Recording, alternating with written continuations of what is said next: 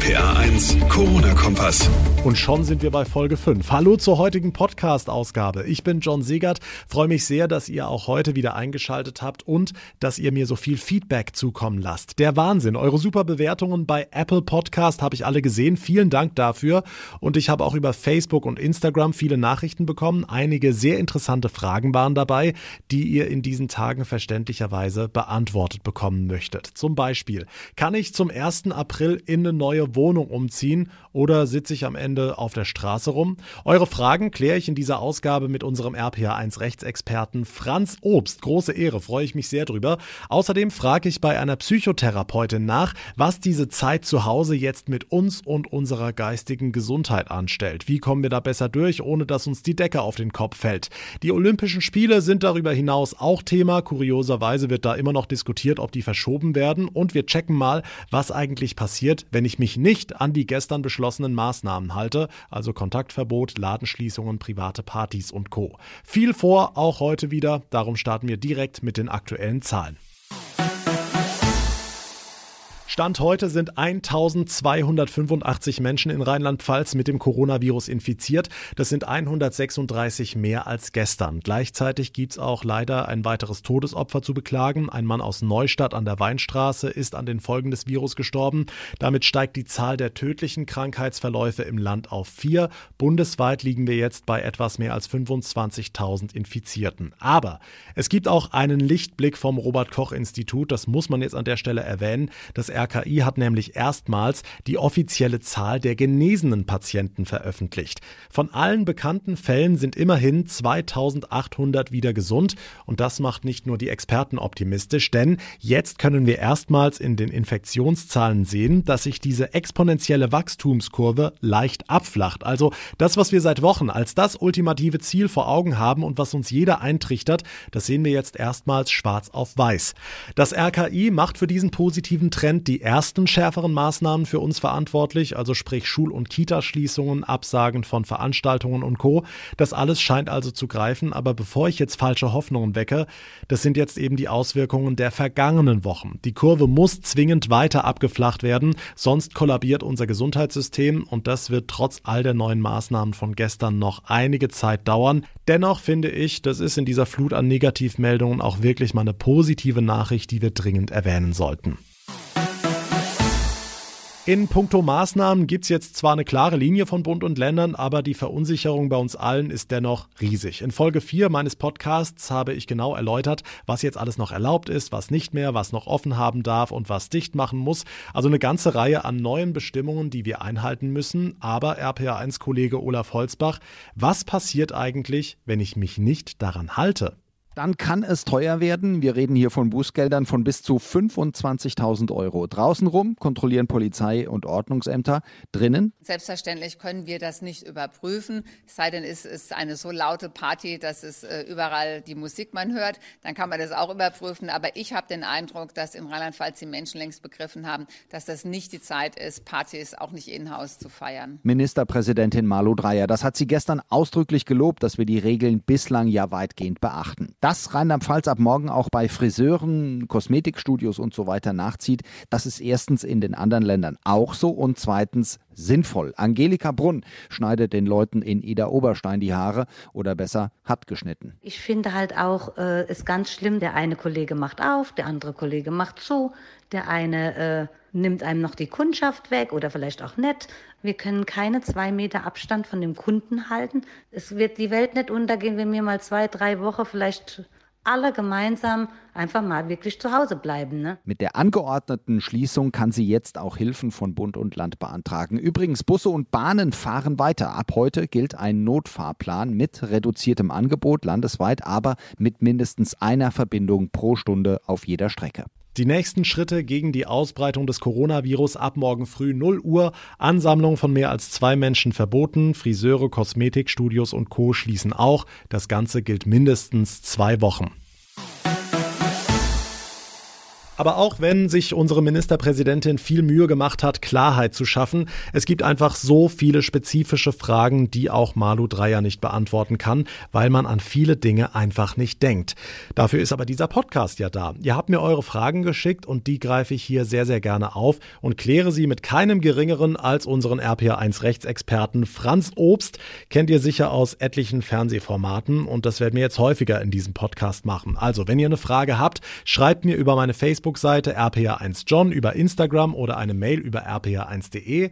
Und wir starten heute mit der Frage von Michael. Er hat das für ihn Wichtigste noch nirgends gehört oder von der Politik beantwortet bekommen. Er fragt, wie verhält es sich mit Umzügen? Es gibt ja Menschen, die jetzt zum 1. April umziehen müssen, sonst sitzen manche auf der Straße. Franz, deine Einschätzung. Umzug ist natürlich ein Riesenthema. Es ist selbstredend so, dass man die Wohnung rechtzeitig verlassen muss, denn der andere muss ja rechtzeitig auch wieder seine Wohnung verlassen, sodass zu dem Datum schon der Mieter, der aktuelle Mieter aus dem Wohnraum ausgezogen sein müsste. Aktuell stellt sich natürlich die Frage, wie sieht's aus mit Umzugsunternehmen? Können die dann tätig werden?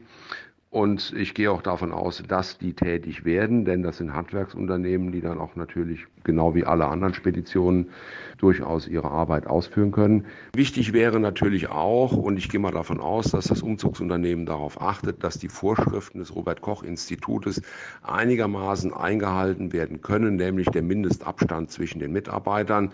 Ansonsten sollte das eigentlich kein größeres Problem darstellen. Und wenn die Wohnung wirklich noch nicht frei sein sollte, müsste man in der Tat überlegen, ob man einlagert. Hat natürlich dann das nächste Problem, dass man nicht weiß, wo man übernachtet, weil zurzeit die Hotels alle geschlossen haben. Das ist für viele wohl ein großes Problem. Birgit hat auch geschrieben, sie will wissen, wie verhält es sich denn mit Monteuren? Ihr Mann reist mit einem Kollegen quer durch Deutschland und sie will wissen, darf er da noch arbeiten und auch an den Orten übernachten? Arbeit für Monteure, die bundesweit unterwegs sind, sind natürlich auch ein Riesenthema. Grundsätzlich werden die arbeiten dürfen, denn es handelt sich um Handwerksbetriebe und Leute, die handwerklich unterwegs sind. Das ist auf jeden Fall gestattet. Problematisch wird es natürlich dann, wenn man sagt, also man ist dann so weit wieder vom Heimatort oder Einsatzort weg, dass man übernachten müsste. Da wird die normative Kraft des Faktischen entgegenstehen, weil alle Hotels derzeit geschlossen sind. Und vor dem Hintergrund wird man sicherlich die Touren und Routen so planen müssen, dass die Heimkehr am Abend definitiv möglich ist. Dankeschön, Franz Obst, unser RPA1 Rechtsexperte. Ich hoffe, das beantwortet eure Fragen. Wenn auch ihr etwas wissen wollt, wie gesagt, schreibt mir, wir greifen die Themen dann hier auf. Ja, ja, auch die Sportfans unter uns, die müssen im Moment ganz schwierige Zeiten durchmachen. Ich meine, klar, gerade wir Männer, wir müssen schon zu Hause bleiben und können dann nicht mal Sport gucken, weil alles abgesagt ist. Fußball-Bundesliga, abgesagt. Fußball-Europameisterschaft, abgesagt und auch die Olympischen Spiele in Japan stehen jetzt offenbar unmittelbar vor dem Aus. Die ersten Länder haben ja bereits angekündigt, im Sommer nicht nach Japan reisen zu wollen, darunter Kanada und Australien. RPA1 Infochef Jens Baumgart, ist unter diesen Voraussetzungen dieses Großereignis überhaupt noch möglich? Ja, also theoretisch schon, aber dass jetzt die ersten Länder absagen, das sind natürlich auch die ersten Anzeichen dafür, dass das am Ende wahrscheinlich nichts wird mit Olympia. Da sind sich eigentlich auch fast alle einig, also Virologen, Sportler, auch Japans Regierung spricht mittlerweile von alternativen Plänen. Nur das IOC, das will davon noch nichts wissen. Bis zu vier Wochen will man sich dort noch Zeit lassen, um zu entscheiden. Und genau das kritisiert äh, wiederum der Sprecher der Athleten Thomas Röhler im ZDF. Ja, aus meiner Sicht sind vier Wochen ein sehr, sehr langer Zeitraum. Vier Wochen, die wir fit bleiben müssen, obwohl wir gar nicht wissen, wohin wir trainieren. Also ich denke, das IOC wird das mit den vier Wochen nicht durchhalten und vermutlich in den nächsten Tagen dann offiziell absagen. Ja, wir wissen ja alle nicht, wie lange diese Pandemie noch dauert. Gibt es denn Alternativtermine? Ja, das ist natürlich die große Frage. Ähm, der sportliche Terminkalender ist ja ohnehin proppenvoll und wenn jetzt noch alle die Sportveranstaltungen dazukommen, die nachgeholt werden müssen, dann wird es natürlich doppelt voll. Ähm, denkbar ist, dass Olympia auf den Herbst verlegt wird, natürlich auch auf den nächsten Sommer, ähm, also 2021 oder auch erst in zwei Jahren. Ich würde sagen, am wahrscheinlichsten ist das nächste Jahr. Da ist zwar auch die Schwimm-WM angesetzt, aber das ist vermutlich nur das geringste Problem. Also organisatorisch ist das natürlich alles im Moment Moment ein Riesentheater. Auch für die Athleten ist es ein großes Problem, denn die müssen sich wahrscheinlich nochmal völlig neu qualifizieren. Die Olympischen Spiele 2020 stehen auch vor dem Aus. Dankeschön, Jens Baumgart. Übrigens, das letzte Mal, dass Olympische Spiele abgesagt wurden, war im Zweiten Weltkrieg. Einen sehr interessanten Aspekt, den möchte ich in der heutigen Ausgabe auch noch beleuchten. Was macht diese ganze Zeit jetzt eigentlich mit uns? Ich meine, wir müssen auf viel verzichten. Soziale Kontakte kommen zumindest physisch zum Erliegen. Die Familie hockt auf engstem Raum zusammen und die Singles, die drohen zu vereinsamen. Corinna Schneider ist erfahrene Psychotherapeutin aus Bad Dürkheim. Geben wir die Frage einfach mal direkt weiter. Frau Schneider, was macht die jetzige Situation mit uns und mit unserer Psyche?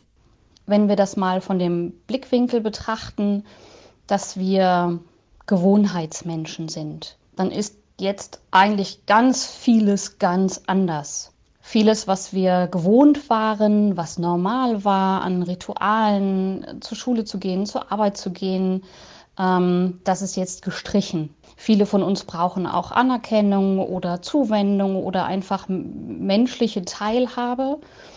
Und da das alles jetzt durcheinandergewürfelt ist oder einfach nicht mehr so in der Form da ist, macht es Angst und verunsichert den Menschen natürlich auch.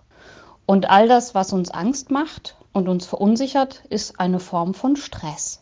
Und je nachdem, wie wir drauf sind, wie wir mit Stress umgehen, ist natürlich auch das, was Corona damit mit uns macht. Mhm. Welchen Unterschied macht das denn jetzt für meine geistige Gesundheit, ob ich mit der Familie zu Hause hocke oder als Single? Oder ist das völlig egal? Wie Singles oder Familien damit umgehen, unterscheidet sich tatsächlich. Bei den Familien ist es, denke ich, wichtig, ähm, Regeln im Miteinander festzulegen, dass man natürlich eine Struktur gibt, die Singles aber genauso. Bei der Familie ist es aber in der Struktur Zeit für Gemeinsames zu finden, ähm, aber auch Zeit, indem man Zeit für sich hat, also auch Zeit für Alleine sein. Klare Zeit für Pausen, klare Zeit für Homeoffice und Arbeit und auch klare Zeit für Lernen. Und im Ideal bespreche ich mich abends in so einer kleinen Mini-Konferenz mit allen, äh, wie ist es denn heute gewesen, wie geht es dem Einzelnen in der Familie und was wünsche ich mir und was habe ich vielleicht noch für Bedürfnisse, was ich an dem heutigen Tag vielleicht toll fand oder vielleicht auch nicht so toll fand. Das Wichtige ist, dass ich ähm, damit schon erste kleine Ärgernisse oder, oder Ängste auffangen kann, die dann gar nicht erst zum Eskalieren kommen. Im Vergleich dazu ist der Single-Haushalt anders. Also auch der Haushalt muss ganz arg darauf achten, Struktur beizubehalten. Also ich sag mal, im Haushalt genauso die Struktur aufrechtzuerhalten oder Zeitung lesen in diesem Ablauf, wie er bisher immer war. Plus ganz bewusste Spaziergänge oder ganz bewusste Gänge nach draußen und was hier eine besondere Betonung kriegen sollte, ist es unbedingt aktiv soziale Kontakte zu halten. Bei älteren Menschen ist es, glaube ich, ganz wichtig zu sagen, da nutze ich halt entweder mehr das Telefon oder mache feste Zeiten mit Kindern oder Freunden aus, wo ich täglich telefonieren kann. Oder ich kann andere soziale Medien nutzen oder gar mal wieder einen Brief schreiben, wo man sagt, das muss ich ganz bewusst pflegen.